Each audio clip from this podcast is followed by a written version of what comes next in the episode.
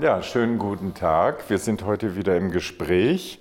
Ich habe heute einen interessanten Gast, Professor Dr. Jens Christian Wagner.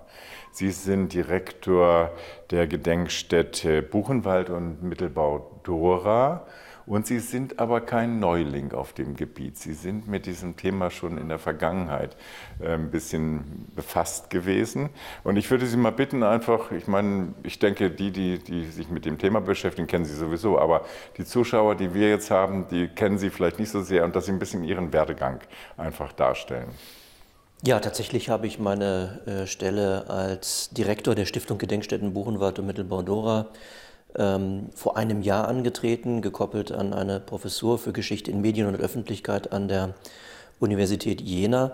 Aber die äh, Gedenkstättenstiftung hier in Thüringen ist mir alles andere als neu gewesen, als ich vor einem Jahr hierher kam, weil ich schon einmal fast 15 Jahre ähm, für die beiden Gedenkstätten gearbeitet habe. Ich habe von 2000 bis 2014 die Gedenkstätte Mittelbau Dora geleitet also gewissermaßen den Juniorpartner innerhalb der äh, Stiftung, der sich aber, wie ich finde, äh, sehr gemausert hat ähm, in den vergangenen 20 Jahren, ähm, auch von der Öffentlichkeit entsprechend äh, wahrgenommen wird mittlerweile.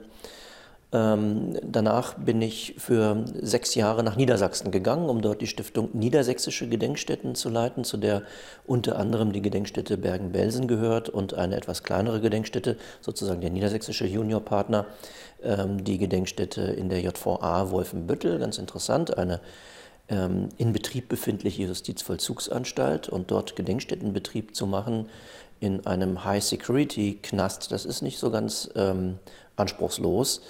Ähm, da habe ich eine ganze Menge gelernt und mit diesem neuen Wissen sozusagen aus Niedersachsen bin ich dann nach Thüringen zurückgekommen im vergangenen Jahr.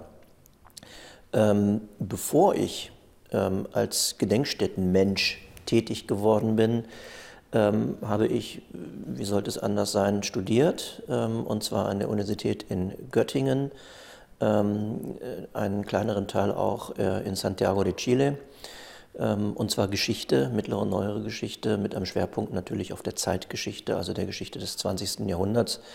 Ähm, und romanische Philologie ähm, will sagen spanische Sprache, sowohl Literatur als auch Sprachwissenschaft. Und diese sprachwissenschaftlichen Dinge waren in der Tat gar nicht schlecht, weil man in der Sprachwissenschaft, auch in der Literaturwissenschaft, eine ganze Menge auch äh, über die Geschichte lernt und äh, über die Deutung von Geschichte, über die Konstruktion von Geschichte.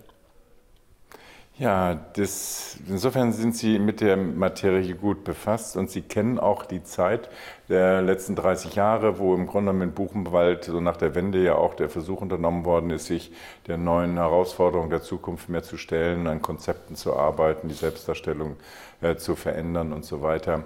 Äh, und wir sind jetzt in einer Situation, die besonders eine große Herausforderung aus meiner Sicht ist, weil die Zeitzeugen sterben weg. Ähm, das war auch für mich immer eine sehr beeindruckende und tief überzeugende Form, diese äh, originalen ähm, Erzählungen und die Eindrücke und alles, die Vermittlung, die Lebenserfahrung und die Erkenntnisse, wie die da herübergebracht werden. Und das fällt heute aus, außer man hat entsprechende Dokumentation äh, vorgearbeitet, was in vielen Fällen gar nicht so der Fall war und ist. Und wir haben jetzt es nur noch mit den Orten selber zu tun. Und wie, wie sehen Sie das jetzt, wie man diesen offensichtlichen Verlust von, von Authentizität, wie man das jetzt in der Perspektive, in der Zukunft insgesamt äh, ausgleichen kann? Oder gibt es da neue, aus Ihrer Sicht neue Anregungen oder überhaupt neue Ideen oder so, worum es in Zukunft gehen sollte? Vielleicht führen Sie das ein bisschen auf.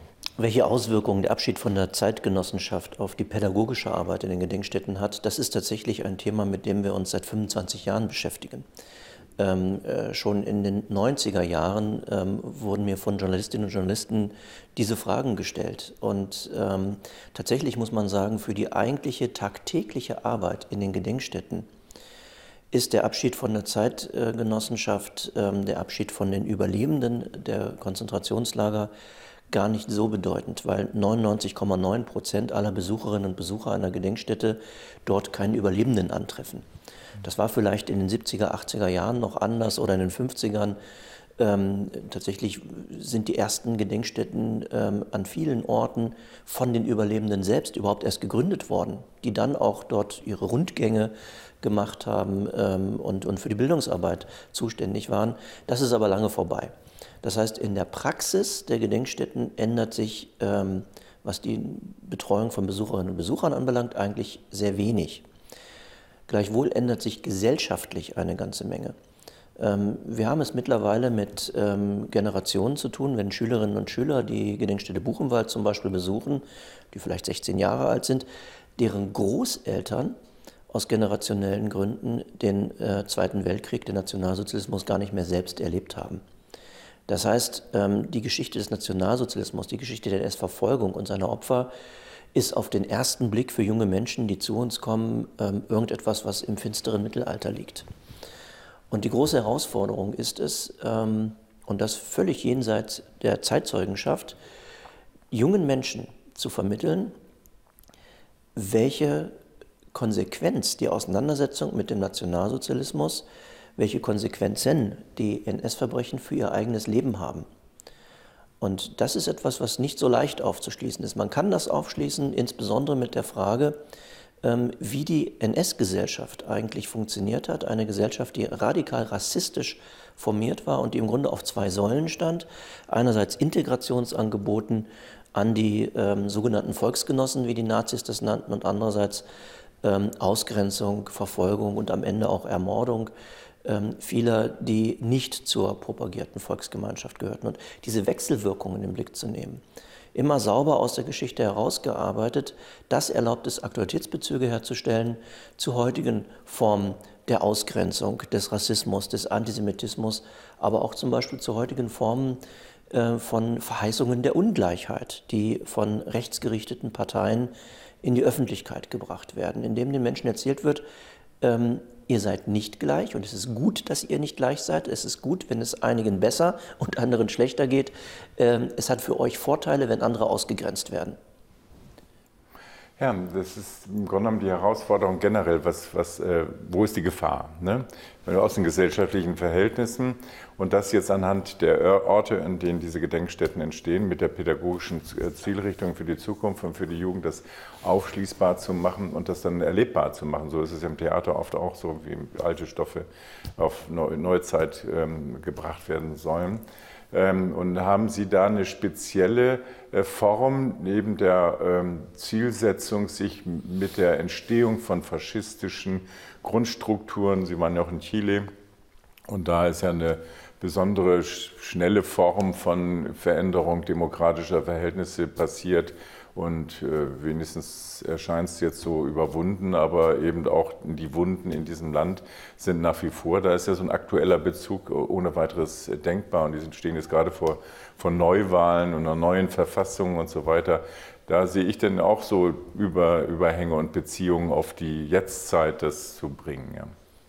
Also Stichwort Chile, ähm, da sind sozusagen die Folgewirkungen der Diktatur evident. Es gab vor zwei Jahren den ähm, sozialen Aufstand, den sogenannten Estadio Social, ähm, mit der Folge, dass ein Verfassungskonvent gewählt wurde, eine neue Verfassung ausgearbeitet werden soll. Und es fand jetzt gerade erst äh, die erste Runde der Präsidentschaftswahlen statt. Und mhm. wer hat gewonnen?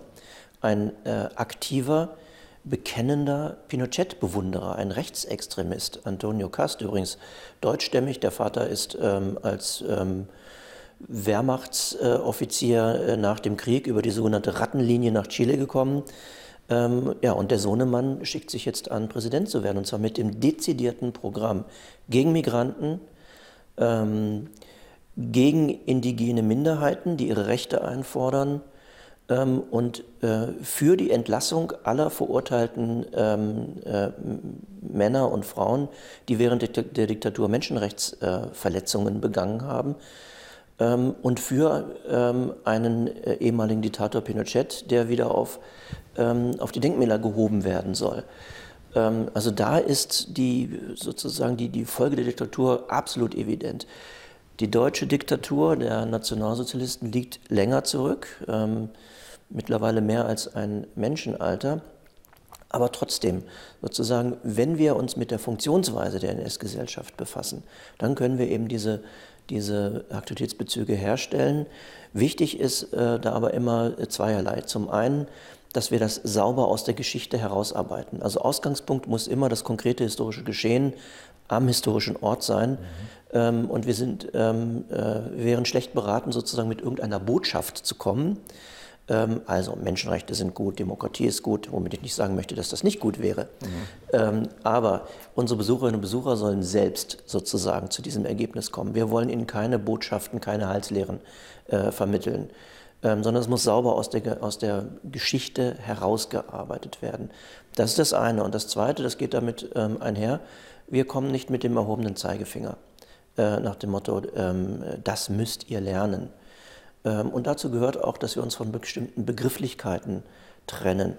Und eine Begrifflichkeit, mit der ich ähm, äh, sehr fremdel seit einigen Jahren, ist der Begriff des Erinnerns. Ähm, in jeder Sonntagsrede hört man, ihr müsst euch erinnern.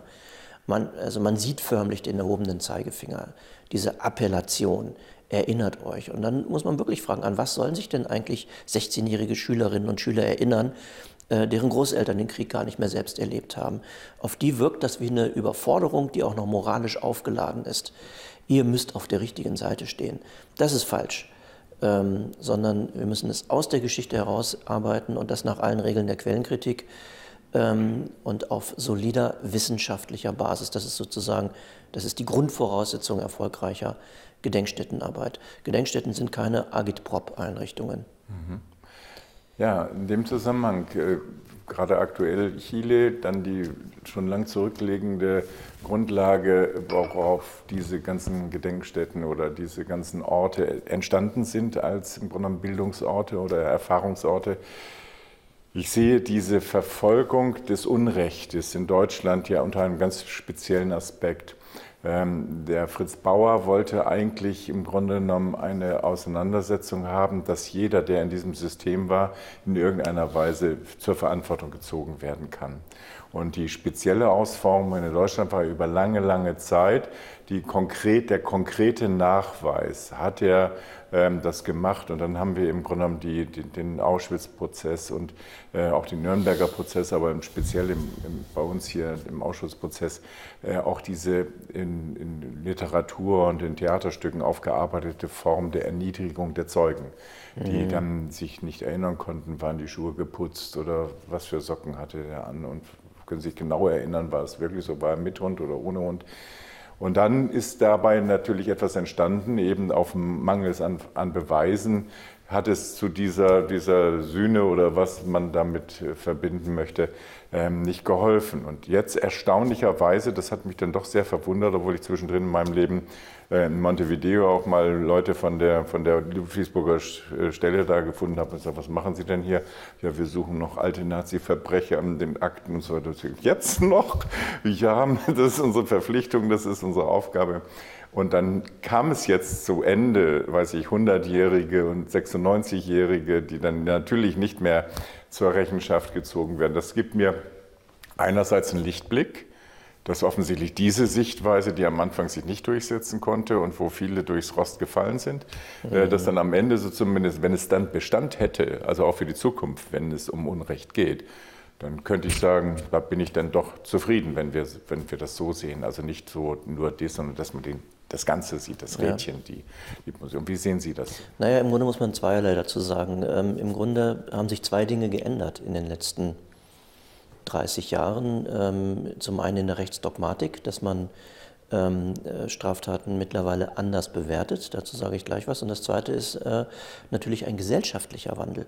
Und das eine, nämlich das Zweite, beeinflusst das Erste. Ähm, was will ich damit sagen? Ähm, als der Auschwitz-Prozess stattgefunden hat in den 60er Jahren, da gab es noch die Verjährung des Mordes. Mhm.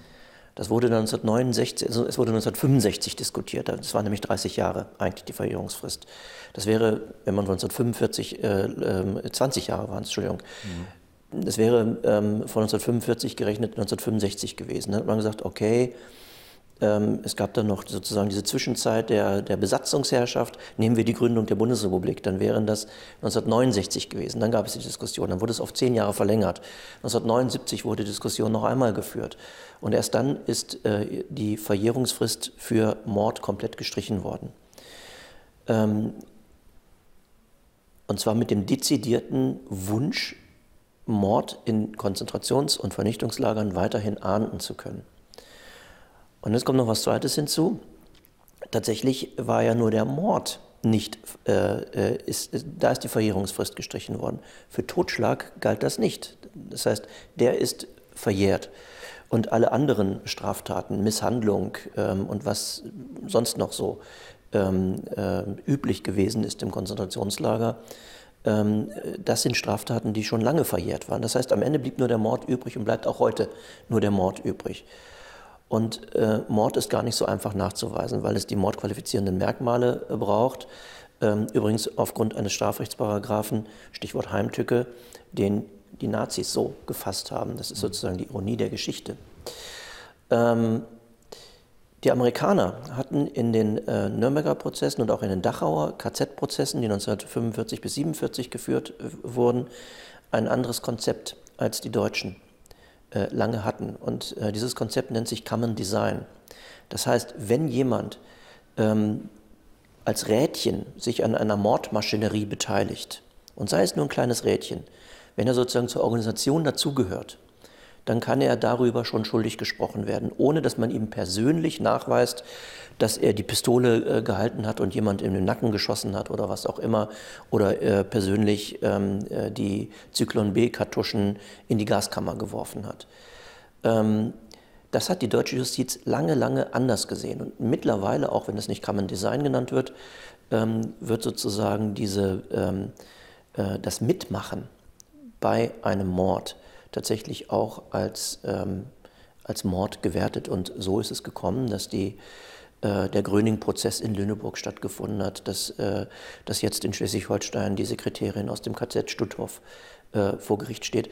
Das wäre vor zehn Jahren noch undenkbar gewesen. Da hat sich also einiges getan und ich meine, es ist tatsächlich eine Folge eines gesellschaftlichen Wandels, sozusagen, dass gesellschaftlich der Druck zugenommen hat, ähm, dass NS-Täter bestraft werden sollen. Ähm, es ist vielleicht auch der etwas hilflose Versuch der Justiz, der heutigen Justiz, ähm, sozusagen die Versäumnisse der eigenen Profession über 60, 70 Jahre gut zu machen. Denn machen wir uns nichts vor. Es gibt vielleicht noch eine Handvoll, vielleicht einige Dutzend äh, Personen, die vor Gericht gestellt werden können, ähm, die in den meisten Fällen aus guten, weil nämlich rechtsstaatlichen Gründen dann eine Haftverschonung bekommen werden, einfach weil sie gar nicht mehr haftfähig sind. Ähm, wirklich ahnden kann man die NS-Verbrechen jetzt nicht mehr. Die Zeit ist vorbei. Das ist klar. Das ist auch nicht so, glaube ich, das so Entscheidende, sondern wir hatten nach dem Krieg, oder jetzt ist immer Ruhe und jetzt lass uns mal auf was anderes gucken, wir müssen auf den Aufbau achten und so. Und diese, diese Veränderung, ich meine, es ist auch nicht äh, so weit her. Es war an vielen Positionen haben sich Leute, die früher unter den Nazis bedeutende Rollen gespielt haben, auch in der Bundesrepublik fortgesetzt. Und meine Erfahrung war eigentlich die, in manchen Bereichen wie der Medizin und in Hochschulen und so weiter, da ist dann erst eine Aufarbeitung passiert, nachdem dann die Ordinarien erstmal ausgeschieden sind aus dem aktiven Dienst und eigentlich erst richtig, wo sie gestorben sind. richtig, das hat was mit persönlichen Loyalitäten auch zu tun. Also wir kennen das aus den Universitäten, wenn da der ähm, der Ordinarius, der Doyen der Geschichtswissenschaft, der Sozialwissenschaft äh, immer noch auf seinem Lehrstuhl sitzt, dann ist man vorsichtiger. Ähm, gar nicht vielleicht, weil man persönlich was zu erwarten hat, aber das sind auch gegenüber akademischen Lehrerinnen und Lehrern, Lehrern meistens, eher weniger Lehrerinnen äh, in den früheren Zeiten, ähm, äh, dass man da persönliche Rücksicht nimmt. Das kennen wir übrigens auch aus, ähm, aus der Wirtschaft. Ähm, tatsächlich sind die ersten größeren Studien über Unternehmen im Nationalsozialismus von großen Konzernen äh, in Auftrag gegeben worden ähm, in denen diese persönlichen Loyalitäten zum, ähm, zum äh, Firmenchef, der irgendwann mal dahinter gestanden hat, überhaupt nicht existieren, weil das irgendwelche Aktiengesellschaften anonymer Art sind. Ähm, da gibt es eben den alten Herrn nicht mehr, der das Unternehmen äh, bis 1945 oder im Zweifel auch bis weit darüber hinaus geführt hat. Es gab ja in den Unternehmensspitzen eigentlich 1945 kein, keine personellen Wechsel. Also musste man auf diese Leute keine Rücksicht nehmen. Das ist bei mittelständischen Unternehmen mhm. ganz anders. ähm, wo mittlerweile die alten Herren zwar nicht mehr in Amt und Würden sind, aber vielleicht der Enkel mittlerweile diesen Betrieb leitet. Und man sich aber trotzdem sozusagen in der loyalen ähm, ähm, Betriebsnachfolge fühlt. Und deswegen tun sich bis heute einige mittelständische Unternehmen ähm, beim Blick auf ihre Geschichte im Nationalsozialismus, die von Zwangsarbeit, die von Verbrechen geprägt ist und von lukrativen Rüstungsaufträgen, sehr schwer. Ja, das, ich, also ich fand im Grunde genommen diese Erfahrung, das war eine einfache Erfahrung, sagen, warum wird denn das jetzt nicht aufgearbeitet? Aber das musste man einfach mitlernen als junger Mensch, dass die Betroffenen erstmal weg sein müssen, sonst geht es gar nicht. Also das ist oder so gucken wir in die Familie, der Opa oder die Oma, die noch da sind. Ganz klar. Ja. Und jetzt genau auf die, auf die Firmen bezogen. Manche Firmen haben das von sich aus äh, schon gemacht, weil im Grunde genommen das im internationalen Zusammenhang plötzlich auch eine zunehmende Rolle gespielt hat. Ich denke jetzt auch an Hugo Boss, ähm, so als Schneider der Nazis und der schwarzen Uniformen und so weiter. Ähm, und das, das, das ist natürlich, hat das unter heutigen Bedingungen natürlich auch eine Wirkung. Das kann dein Unternehmen ruinieren, wenn du das jetzt nicht gut machst, also dann Fachleute nimmst und auch im Grunde genommen in selbstkritischer Anmutung sagen, okay, bitte lasst uns das alles untersuchen und lasst darüber offen zu reden.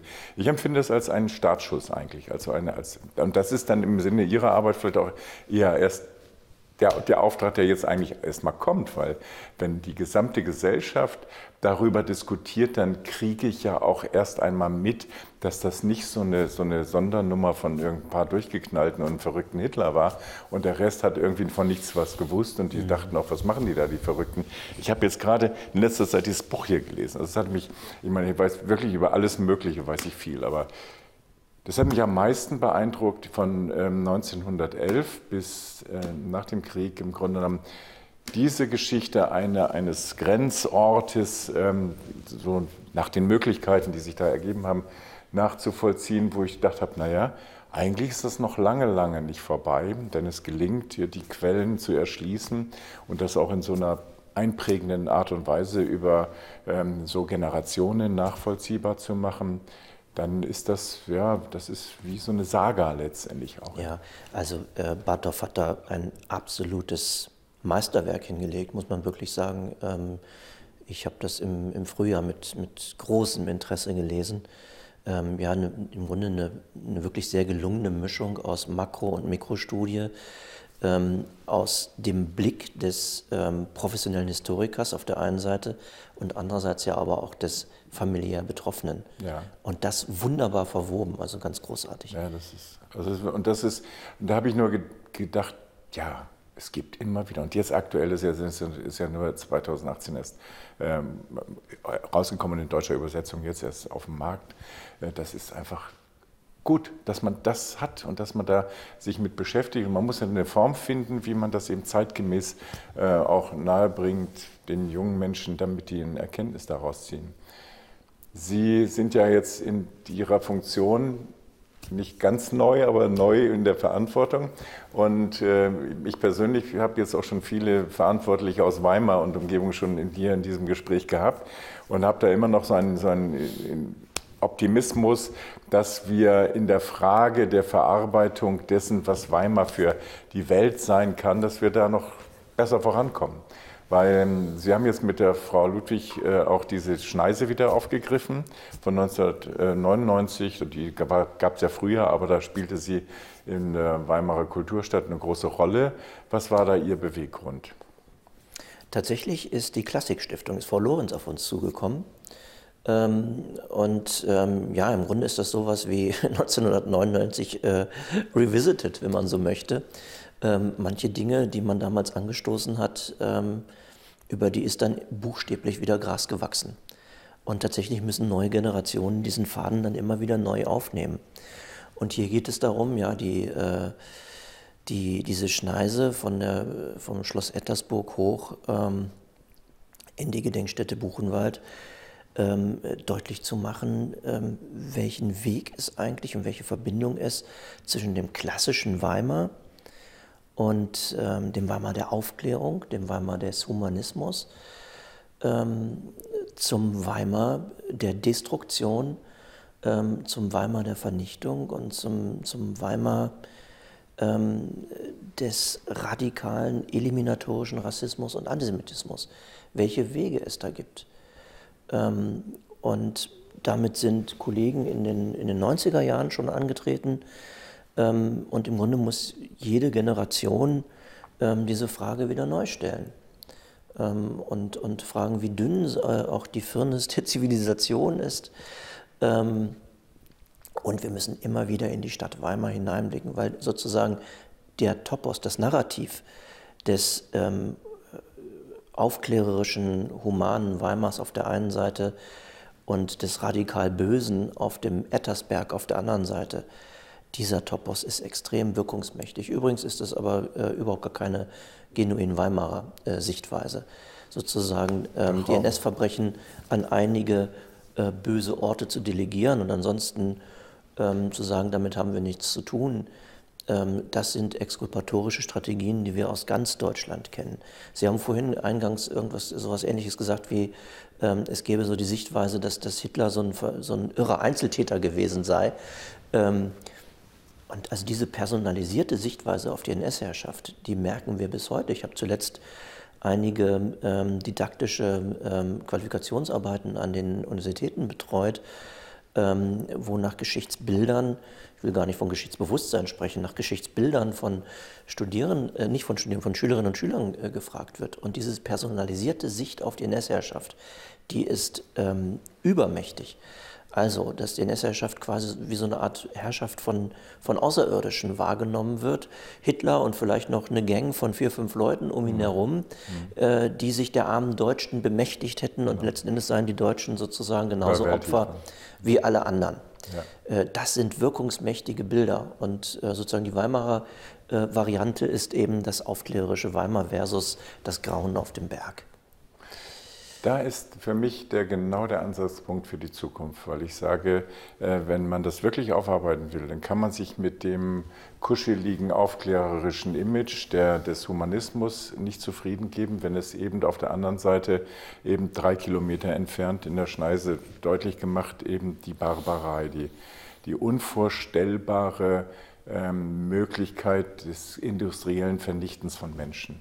Ähm, und ähm, das ist, glaube ich, immer wieder die Herausforderung, darauf aufmerksam zu machen, dass wir von nichts gefeit sind und dass man im Grunde genommen in jedem Augenblick, schon alleine im Umgang, wie man mit seinem Nachbarn redet oder ob man ihn da anpöbelt oder so etwas, dass man im Grunde genommen das als Aufgabe nimmt, als, als, als Gesellschaft, als, als humane Gesellschaft.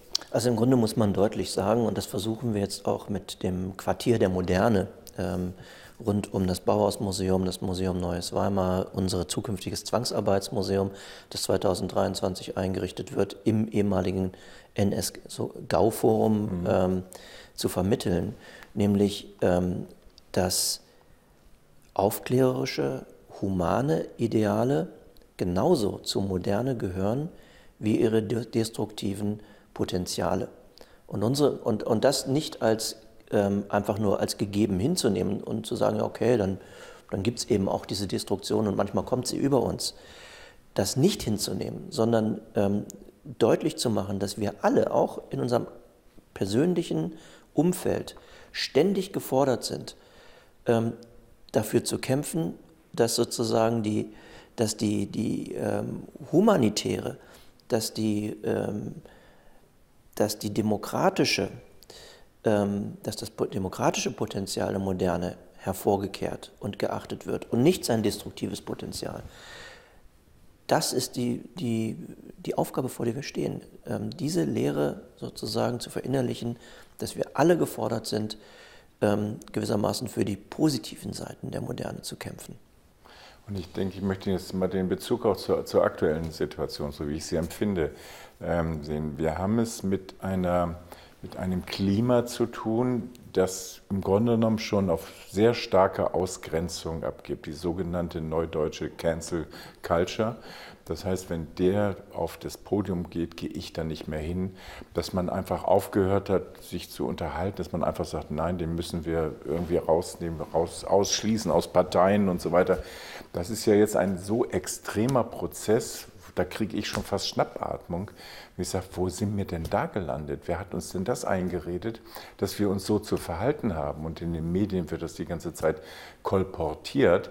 Und das Wesentliche, wie man im Grunde genommen Konflikte beseitigt, geht doch nur über Kommunikation. Mhm. Geht doch zuhören. Also ich, ich, muss bekennen, dass, ähm, dass ich meine Probleme mit dem Begriff der Cancel Culture habe, weil ich ihn als ideologischen Begriff sehe, der insbesondere aus äh, rechtspopulistischer Richtung kommt. Ähm, ständig wird über die angebliche Cancel Culture ähm, äh, debattiert und geklagt. Ein Beispiel ist Lisa Eckhardt. Ähm, ich sehe die ständig im Fernsehen und frage mich, wo ist eigentlich die Cancel Culture, die angeblich den ganzen Diskurs kaputt macht. Also das würde ich nochmal relativieren wollen. Ähm, was richtig ist, ist, glaube ich, dass wir nicht, ähm, dass wir äh, ein bisschen downsizen, was ich als mediale ähm, Erregungskultur bezeichnen würde. Ähm, und das findet tatsächlich auf allen Seiten statt, insbesondere natürlich in den jeweiligen Blasen, in denen wir uns aufhalten, wo man sich dann über die jeweilig andere Seite dann erregt. Das hat auch was mit Integrationsprozessen zu tun, ne, indem ich mich über andere errege, ähm, hat das eine integrative Wirkung auf, meinen, auf meine eigene Peer Group. So funktioniert das System von Ausgrenzung und mhm. Integration, die Wechselwirkung. Da müssen wir tatsächlich vorsichtig sein. Ähm, gleichwohl gibt es bestimmte rote Linien, die meines Erachtens nicht überschritten werden dürfen. Und die roten Linien sind in Bezug auf unsere Arbeit überschritten, ähm, wenn ähm, der Holocaust in Zweifel gezogen wird, wenn NS-Verbrechen verherrlicht werden, wenn sie relativiert werden. Und da müssen wir, glaube ich, dann auch deutlich sagen, bis hierher und nicht weiter. Und solche Positionen haben in einer Gedenkstätte, ich denke jetzt ganz explizit zum Beispiel an die AfD und auch an, an Björn Höcke, solche Positionen haben in einer Gedenkstätte nichts verloren, weil wir sie damit letzten, letzten Endes hoffähig machen würden und demokratisch legitimieren würden. Das habe ich verfolgt sympathisiere ich hundertprozentig damit, auch mit dem, äh, das sozusagen zu versimplifizieren, indem man da Sportveranstaltungen zulässt und so weiter. Dagegen haben Sie sich auch gewehrt. Das ist ein wichtiger Punkt übrigens nochmal, der mir vorhin durch den Kopf ging, als, Sie, äh, als wir über die Unternehmen sprachen. Äh, oder auch bestimmte gesellschaftliche Bereiche. Sie haben über die Professoren gesprochen, ähm, äh, den man nicht salopp gesagt ans Bein pinkeln wollte, weil es da persönliche Loyalitäten gab, auch wenn man eigentlich wusste, dass es da eine NS-Belastung gab. Ähm, wir haben nach wie vor ähm, Branchen, gesellschaftliche Bereiche, ähm, deren ähm, Wirken im Nationalsozialismus weder erforscht noch im gesellschaftlichen Bewusstsein vorhanden sind. Äh, und das ist mir klar geworden, als wir uns im letzten Sommer mit der Frage beschäftigt haben, ob die Deutschlandtour, also diese Fahrradtour, privatwirtschaftlich organisiert, ähm, durch die Gedenkstätte führen darf oder nicht. Und ähm, ich muss bekennen, ich habe mich in, äh, selber im Sommer das erste Mal mit der Geschichte des Radsports im Nationalsozialismus beschäftigt und festgestellt, es gibt keine Forschung darüber. Der Fußball im Nationalsozialismus ist mittlerweile gut ähm, äh, erforscht. Äh, auch über Olympia im Nationalsozialismus wissen wir eine ganze Menge. Ähm, Radsport nicht. Und das, ist, das wirkte fast so, als wäre Radsport und NS, das hat einfach nichts miteinander zu tun.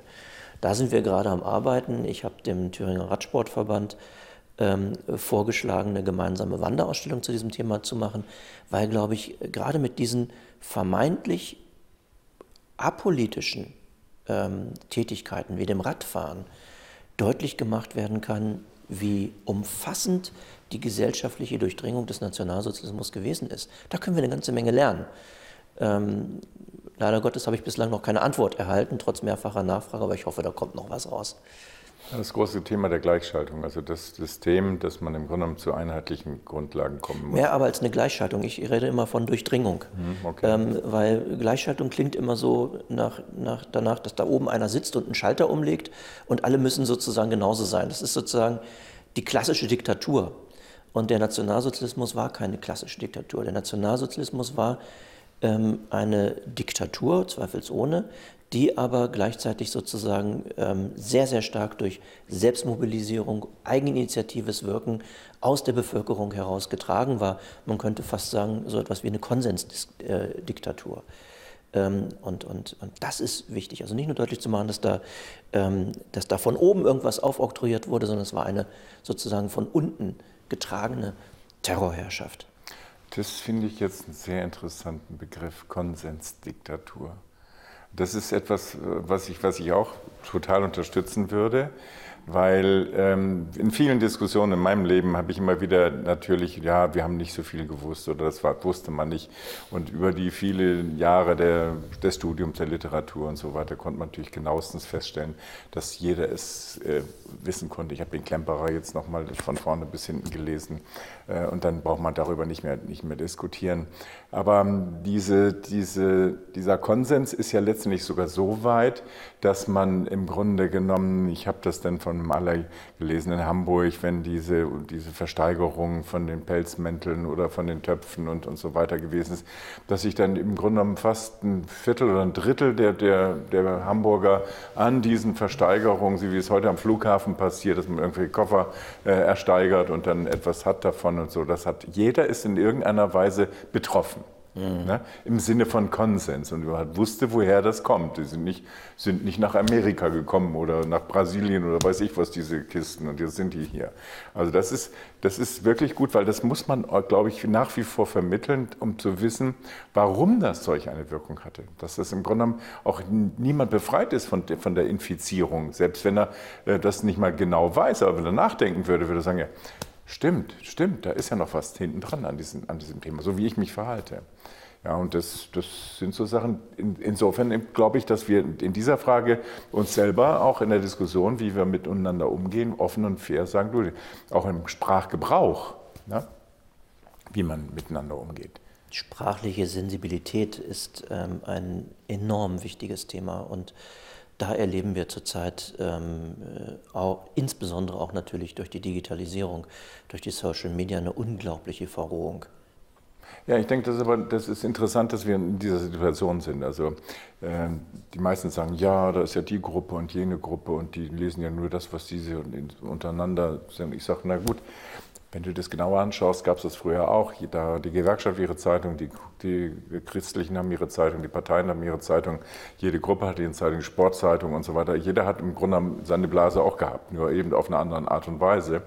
Nur was wir heute natürlich ähm, haben, ist, dass ich relativ schnell zur anderen Blase mal rüber gucken kann oder da reinfunken kann in die Blase, was wenn du diese, diese christliche Zeitung nie abonniert hattest und keinen Leserbrief geschrieben hast, dann ist auch nichts passiert. Aber heute kannst du das sozusagen kreuz und quer machen. Das ist eine neue Form des Umgangs auch mit Meinungen und viele verschanzen sich in ihrer Anonymität. Mhm. Ähm, und da müssen wir wahrscheinlich als Gesellschaft zusätzlich zu der Frage, wie verarbeiten wir unsere Geschichte, ähm, aber auch überhaupt noch den Umgang mit neuen und anderen Medien und Kommunikationsformen und so weiter wahrscheinlich auch im demokratischen Sinne neu, neu lernen oder überhaupt weiterentwickeln oder lernen im Sinne von zuhören und, und eingreifen und Hinweise geben und Warnungen abgeben und so weiter. Weil das sieht man ja auch, wenn man sich dort äußert, wird man dann ja auch im Grunde ausgeschlossen oder gebrandmarkt oder mit, nennt sich auch wieder neue Deutsch Shitstorms äh, ausgestattet. Ich erlebe gerade heute einen äh, sogenannten Shitstorm.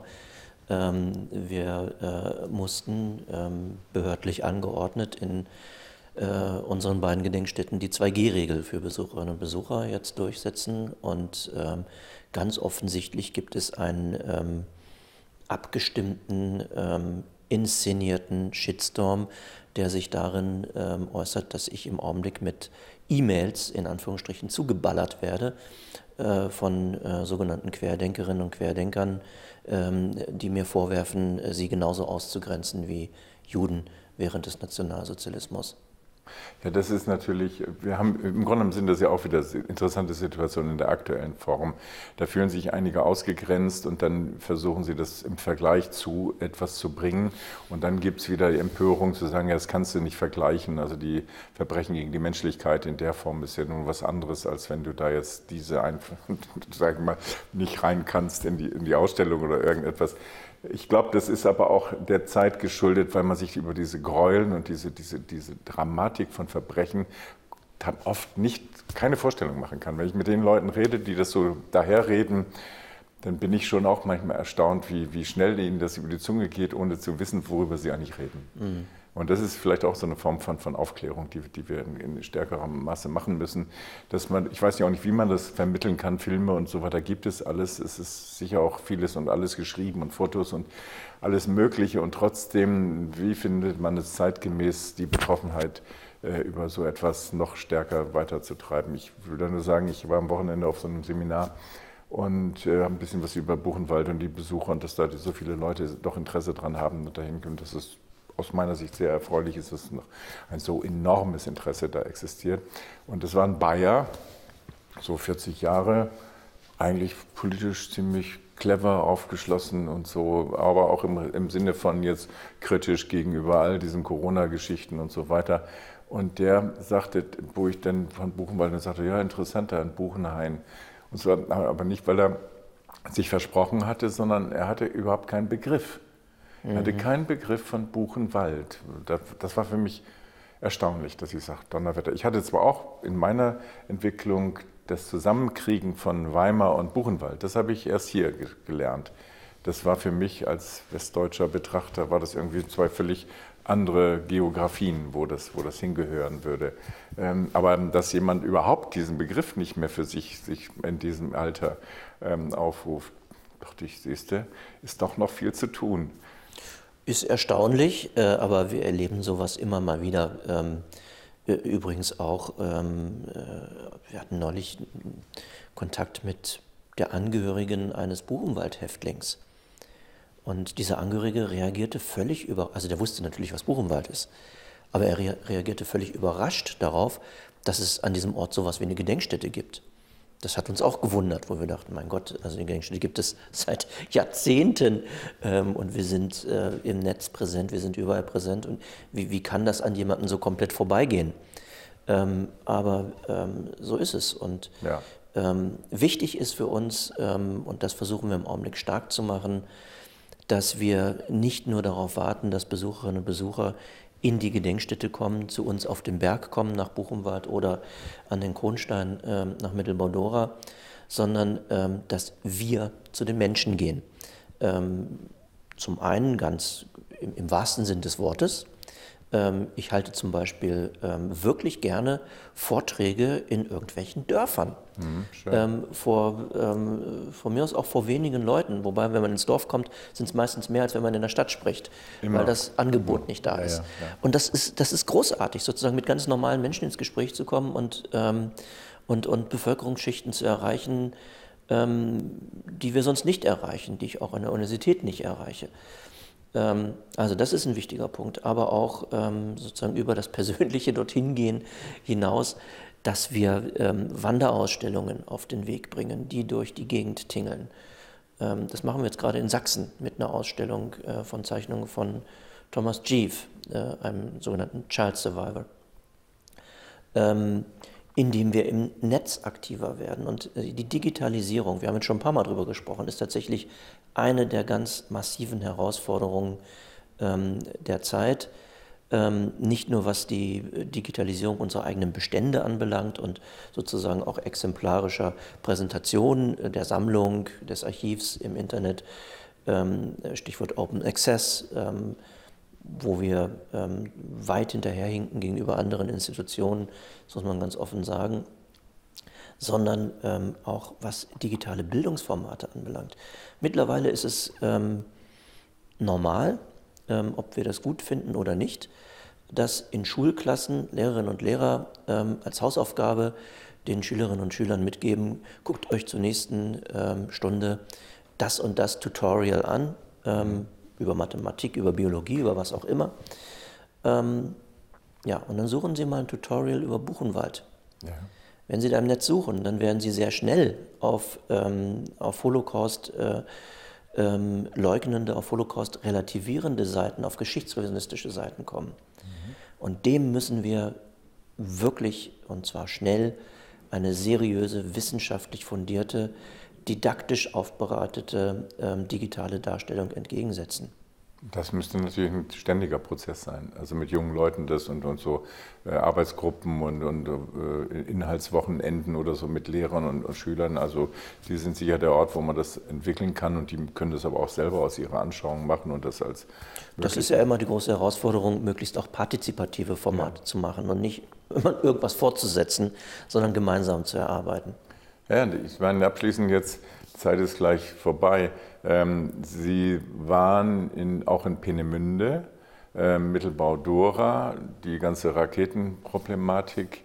Ähm, und manchmal denke ich immer so, da gibt es überall Anknüpfungspunkte. Und ich bin mal irgendwann vor langer Zeit darauf gestoßen, dass Werner von Braun äh, im Internat in Ettersburg war, da seine Ausbildung gemacht hat. Also dort zwar jetzt als großer Raketenspezialist und, und, und Pionier und so weiter, aber andererseits seine Verquickung mit dem Nationalsozialismus ja auch in so einer Form nicht hier in Deutschland so präsent ist. Ja. In der Tat, Werner von Braun war mindestens zweimal auf den Ettersberg. Einmal nämlich ziemlich lange als Schüler äh, im Internat auf der Ettersburg und dann nochmal im Sommer 1944, als er im Buchenwald ähm, für das KZ Mittelbau-Dora Häftlinge selektiert hat. Ähm, auch das gehört zur Zeitschnase übrigens dazu. Ja, das meine ich. Das, und das sind Dinge, wo, dann, wo man dann doch nochmal wieder aufhorcht und sagt, das ist ein Begriff, wenn einer auch Buchenwald nicht kannte, aber Werner von Braun, denke ich, ist demjenigen nicht entgangen, äh, wenn er, wenn er auf dem Mond landet. Wobei ich glaube, wenn Sie heutzutage jüngere Menschen fragen, den meisten, den meisten, wird der Begriff wahrscheinlich, der Name gar nichts mehr sagen, aber stimmt. so in in der, äh, einschließlich meiner Generation und auch noch die älteren Generationen, für die ist Werner von Braun natürlich eine, eine der maßgeblichen Figuren, mit denen man so aufgewachsen ist. Mhm. Ja, wir sind am Ende unserer Zeit. Ich bedanke mich recht herzlich, äh, dass Sie mir zur Verfügung gestanden haben. Ich hoffe, dass die Zuschauer ähm, etwas Interessantes gehört und gesehen haben. Und äh, wenn es Ihnen gefallen hat, Sie können uns das auch durchaus mal mitteilen. Äh, ich habe es von anderen Sendungen auch schon erlebt, dass äh, Begeisterungsstürme an uns herangetragen worden sind. Ich Oder auch Kritik? Kritik natürlich jederzeit. Das ist, das ist, das ist unser Lebenselixier letztendlich. Ja, ich bedanke mich recht herzlich. Dankeschön. Und beehren Sie uns bald wieder. Ciao.